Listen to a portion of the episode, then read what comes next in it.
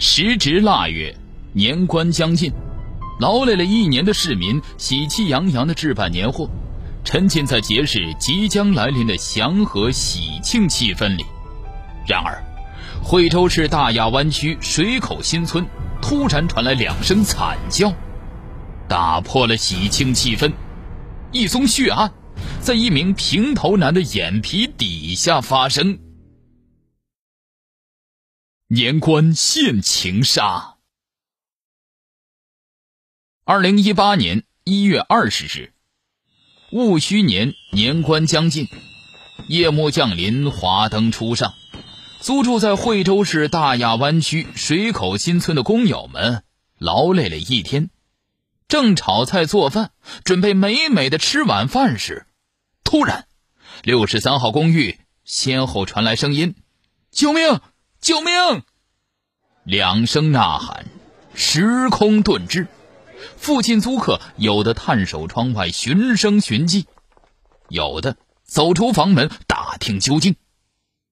听后，六十三号公寓的二房东胖刘急匆匆走到楼道口。见一名平头男青年满身是血、神色慌张的从楼上跑下来，怎么回事？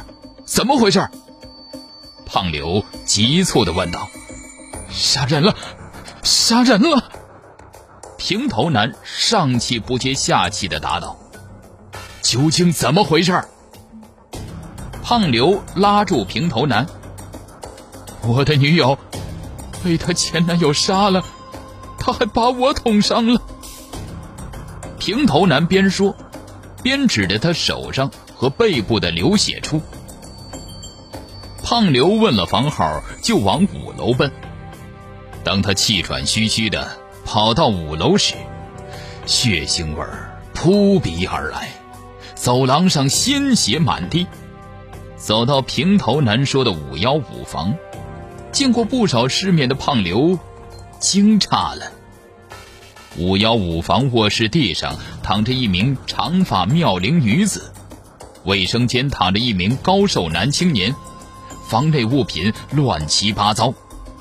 待了几秒后，胖刘意识到，真出事儿了。谁是凶手？是平头男喊的救命吗？容不得多想，胖刘掏出手机报警。抽丝剥茧，寻真相。人命关天，警情就是命令。接报后，大亚湾警方领导高度重视，迅速组织刑侦、派出所等部门精干警力，火速赶赴现场。水口新村毗邻西区工业园，周边有比亚迪、三星等劳动密集型企业。由村民自建楼房群组成，其中租住的绝大部分是周边企业员工。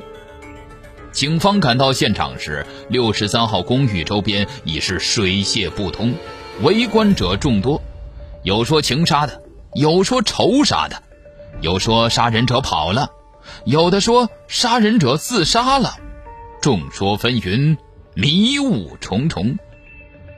大亚湾警方领导当即指示。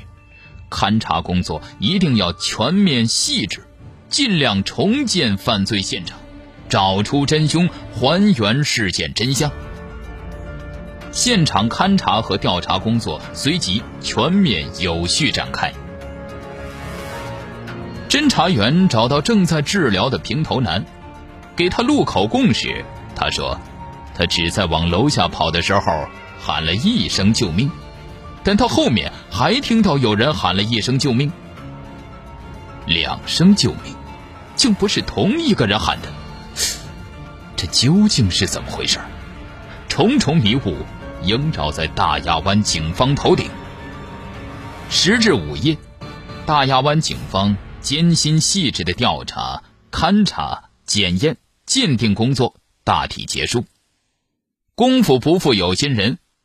警方在犯罪现场提取到两大类，共十二份痕迹物证，分别是生物检材十一份，均为血迹擦拭棉签和战狼牌匕首一把。大亚湾警方通过检验发现，死者长发女双手有抵抗伤，前胸和后背有多处刺创。后背处刺创不能自己形成。高寿男左手腕处有切割创，左前胸有一处刺创，两处均可自己完成。平头男双手有抵抗伤，前胸。有多处刺创，后背有一处刺创，后背处刺创不能自己形成。三者身上刺创符合卫生间提取的战狼牌匕首形成的刺创。次日上午十时许，在惠州市公安局有关部门的大力协助下，大亚湾警方对现场提取的生物检材进行了 DNA 检验。发现卧室内五只疑似血迹擦拭棉签共检出两人的 STR 分型，分别为平头男和长发女的。卫生间两只疑似血迹擦拭棉签检出一人的 STR 分型，均为高寿男的。战狼牌匕首的刀柄上检出高寿男的 STR 分型。刀刃上检出平头男、长发女和高瘦男三人的混合 STR 分型。走廊地面上，四肢疑似血迹擦拭棉签均检出平头男的 STR 分型。前男友一手制造血案。大亚湾警方。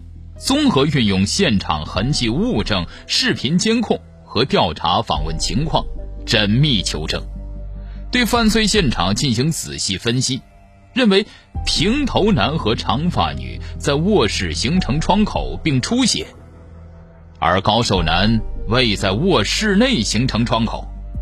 卫生间内的痕迹物证反映出只有高瘦男一人的活动轨迹。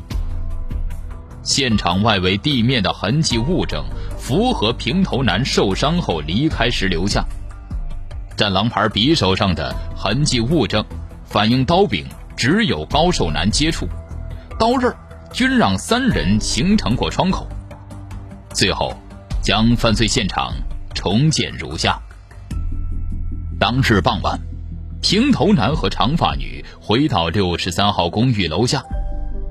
长发女独自上楼，回到五幺五房，事先等候在房外的高瘦男随后跟进五幺五房，双方在卧室内发生激烈打斗，致长发女形成窗口并出血，同时，致卧室内物品凌乱。平头男见长发女迟迟未下楼，随后上楼来到五幺五房，见高瘦男。正在刺杀长发女，上前阻止时被高瘦男刺伤并不敌，形成创口并出血，随即跑离现场，呼救命。同时在五楼走廊留下自己血迹。稍后，高瘦男也呼救命，随后在卫生间内先割左腕自杀未果，再用匕首刺左胸后身亡。最后，大亚湾警方认定。这是一起杀人伤人后自杀的案件，所以平头男的救命是真的呼救，而高瘦男的救命是假的。